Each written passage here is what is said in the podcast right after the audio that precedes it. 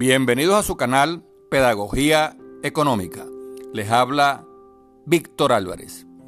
Hoy vamos a leer la carta abierta al presidente Biden y representantes del gobierno de Estados Unidos de representantes de la sociedad civil venezolana.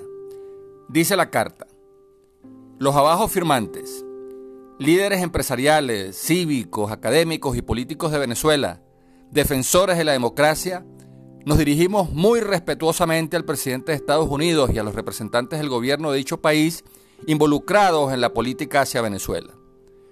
Hacemos un llamado al gobierno de Estados Unidos a seguir impulsando negociaciones sustantivas y productivas para resolver la crisis venezolana. E instamos al gobierno de Venezuela, a los partidos políticos de oposición y a la plataforma de oposición unitaria a retomar sin demoras procesos de negociación no hay más tiempo que perder. Las sanciones económicas y la política de máxima presión no lograron su objetivo. PDVSA y el Ministerio de Energía y Petróleo tienen el control absoluto de los instrumentos políticos e institucionales del sector petrolero, base fundamental de la economía venezolana. Si bien las sanciones no son la raíz del desastre humanitario en Venezuela, han exacerbado gravemente las condiciones para el venezolano promedio. La gran mayoría del pueblo vive en la pobreza y con inseguridad alimentaria. La luz, la electricidad, el saneamiento y la calidad del agua presentan un estado de profundo deterioro. Las negociaciones deben colocar los temas humanitarios al centro.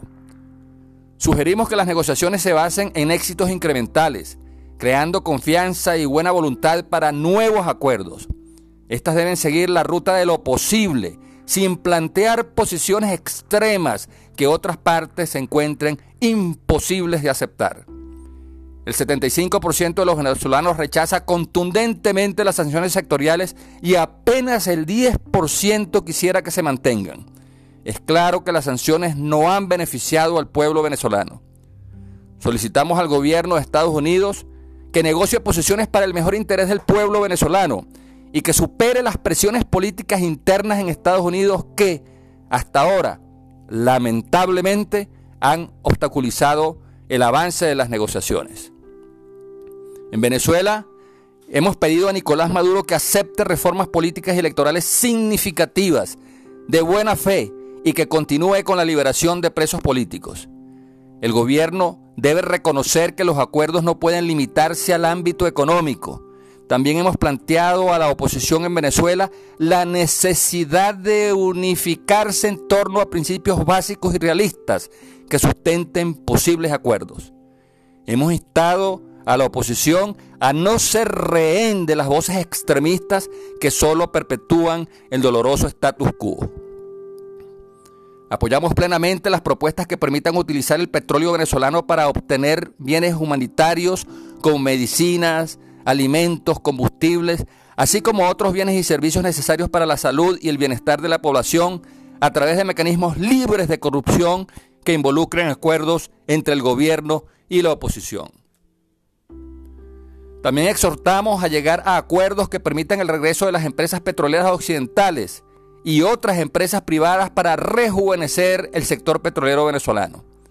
El gobierno venezolano debe permitir que estas empresas administren los proyectos petroleros, sus contratistas y los ingresos por exportaciones al tiempo que recibirá la regalía y los impuestos correspondientes. Las empresas aportarán tecnología y capital al sector. Con el regreso de las empresas occidentales, la producción de petróleo venezolano puede aumentar significativamente hasta 1.200.000 barriles diarios de petróleo en unos meses y más todavía el próximo año. El petróleo venezolano, que hasta ahora ha sido vendido exclusivamente a China con importantes descuentos, debe estar disponible en los mercados estadounidenses y mundiales para contrarrestar el efecto de la guerra de Rusia en Ucrania. Venezuela puede contribuir nuevamente a la seguridad energética del mundo libre y potencialmente ayudar a moderar los precios de los combustibles. Venezuela está en el hemisferio occidental, los acuerdos razonables pueden contribuir con la seguridad energética de Occidente. Hacemos un llamado a otros líderes y partes interesadas en Venezuela y en otros lugares para que, respalden públicamente esta carta. Poner fin a la crisis en Venezuela y ayudar a construir el nuevo futuro del país nos compete y nos beneficiará a todos.